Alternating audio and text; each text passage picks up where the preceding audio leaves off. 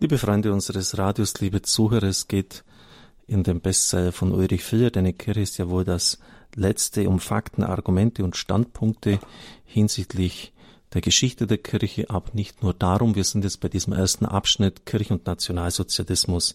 Ich habe das letzte Mal schon darüber gesprochen.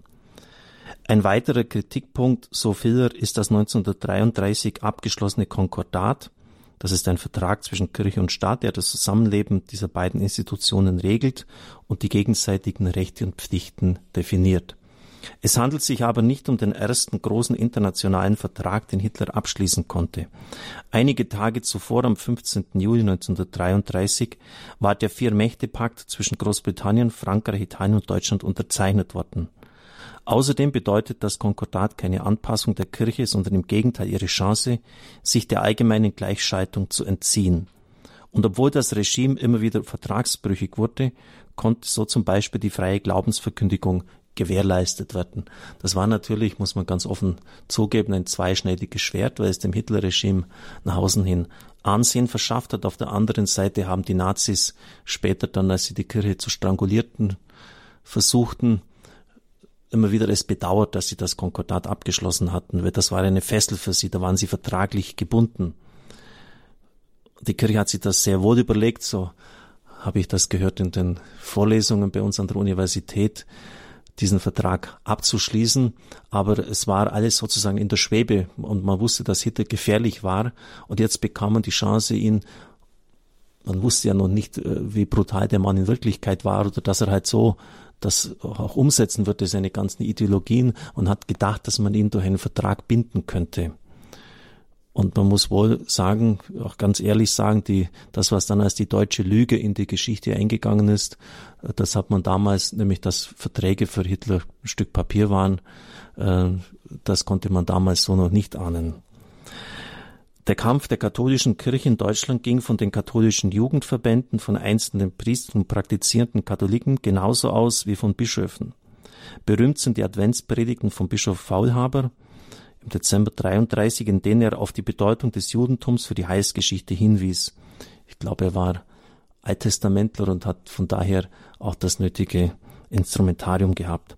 Oder der Einsatz des Löwen von Münster, nämlich Bischof von Galen gegen die Euthanasie 1941. Er hat dann immer schon auf die Kanzel äh, seinen Koffer mit hinaufgenommen, weil er damit gerechnet hat, dass ihn die Gestapo sofort von der Kanzel herunter verhaftet. Aber, und da sehen Sie jetzt auch etwas ganz Wichtiges, die Nazis haben nicht gewagt, Hand an diesen Mann zu legen, äh, weil von den einzelnen Gauleitern rückgemeldet worden waren, die Parteizentrale in Berlin, wenn ihr das tut, wird das ganze Münsterland gegen euch aufstehen.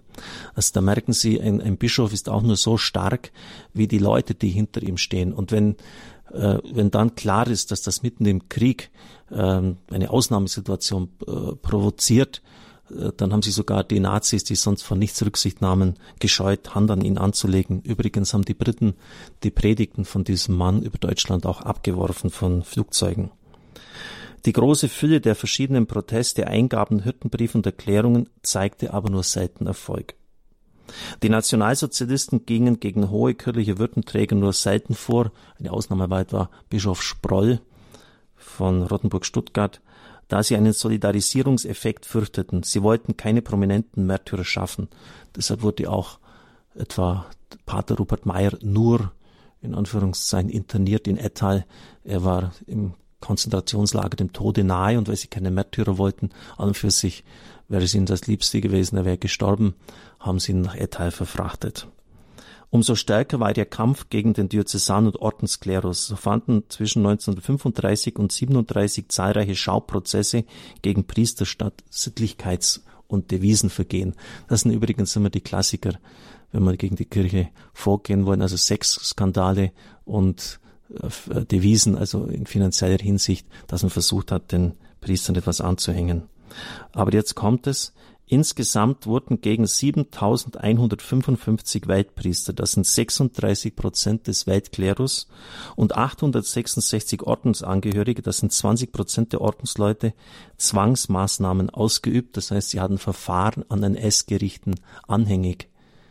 Das müssen Sie sich mal überlegen, was diese Zahl bedeutet wenn jeder dritte Priester ein Verfahren anhängig hatte. Das hat kein Berufsstand auch nur annähernd aufweisen können. Das heißt, die Priester haben eben, entschuldigen Sie den Ausdruck, den derben Ausdruck, das Maul nicht gehalten. Sie haben geredet und haben von der Kanzler herunter gegen diesen Wahn Stellung bezogen. Die Quittung war, dass sie mit Prozessen überhäuft worden sind. Aber das, das muss man wirklich mal sich merken, diese Zahl. Ein Drittel der Priester hatten Verfahren anhängig. Wie kann man da pauschal sagen, die Kirche hat versagt? Natürlich hat es Versagen Einzelner gegeben und im Rückblick kann man Einzelnes namhaft machen. Aber, aber die Gesamtzahl ist schon beeindruckend.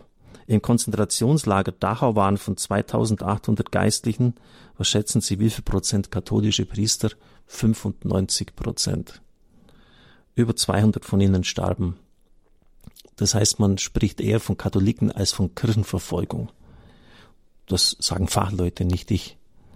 Pius XII. wird vorgeworfen, zu den Judenverfolgungen und Deportationen geschwiegen zu haben. Doch bereits sein Vorgänger Pius XI. erhob die Stimme gegen den Nationalsozialismus. Seine Enzyklika mit brennender Sorge vom 14. März 37, in der er schonungslos mit dem Nationalsozialismus abrechnete, den Bruch des Konkordates beklagte die Verfolgung der Kirche und die Verletzung der Natur- und Menschenrechte, erregte weltweites Aufsehen und provozierte die Nationalsozialisten sehr. Verhaftungen, Beschlagnahmungen und Enteignungen von Druckereien waren die Folge. Hitler hat einen Tobsuchtsanfall bekommen, als an diesem Schreiben das einzige übrigens, ähm, na doch, es war eine Enzyklika, einzige Enzyklika in deutscher Sprache, also nicht italienisch oder Latein wie damals.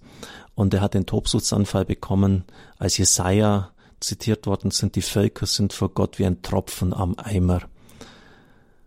Und da wird ganz klar gegen den Rassenwahn auch mit diesen Worten Stellung bezogen, äh, Gott einzuschließen in die äh, Enge eines Mythos von Blut und Boden, seine Wahnvorstellung wurde dort formuliert. Das war natürlich sehr mutig und eine logistische Meisterleistung der katholischen Kirche, an 15, 20.000 Pfarrämter wurde, ohne dass die Gestapo es aufmerksam entdeckt hat, äh, diese Enzyklika verteilt und dann vorgelesen. Erst ganz kurz, äh, ein paar Stunden vor der Verlesung, äh, haben sie einen Text zugespielt bekommen, eine Stelle undicht, aber sie haben sich dann nicht mehr getraut, dagegen einzuschreiten. Pius XII. blieb nicht stumm. Zwischen 1933 und 1939 gingen 55 Protestnoten des Vatikans an die deutsche Regierung, 44 wurden erst gar nicht beantwortet. Und auch Pius XII. hat an dieser Enzyklika, weil er damals Nuntius in Deutschland war, maßgeblich mitgearbeitet. In seiner Weihnachtsansprache von 1942, die wieder einen Wutausbruch Hitlers auslöste, drückte der Papst seine Sorge aus um die Hunderttausende Zitat, die ohne eigenes Verschulden, bisweilen nur wegen ihrer Nationalität oder Rasse, dem Tod oder fortschreitender Vernichtung preisgegeben sind. Die öffentlichen Proteste des Papstes führten aber nicht zum Ziel, im Gegenteil. Als die holländischen Bischöfe am 26. Juli 42 die Deportation holländischer Juden öffentlich verurteilte, Edith Stein war ja darunter, fühlten sich die Nationalsozialisten so provoziert, dass sie sofort 40.000 holländische Juden in das Vernichtungslager nach Auschwitz deportierten. Das heißt, der Protest der Kirche hatte den unmittelbaren Tod von 40.000 Juden zur Folge. Wissen Sie, dass das bedenkt man heute gar nicht.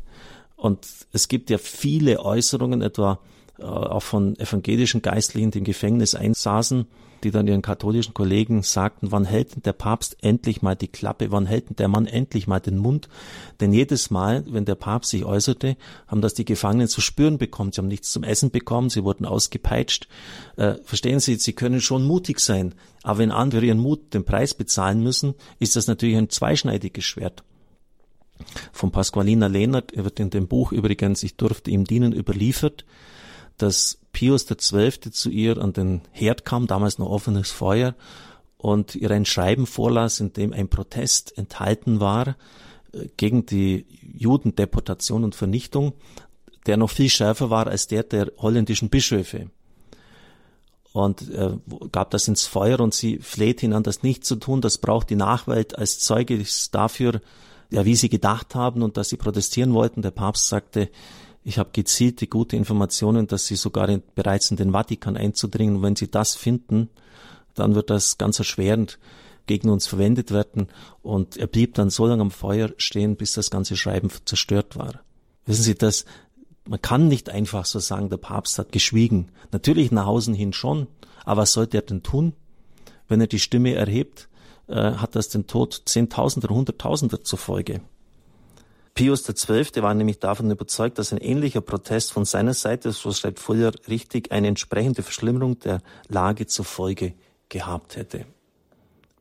Ich darf Ihnen den Segen spenden. Es segne und behüte Sie der mächtige und gütige Gott, der Vater und der Sohn und der Heilige Geist. Amen. Ich wünsche Ihnen einen gesegneten Tag.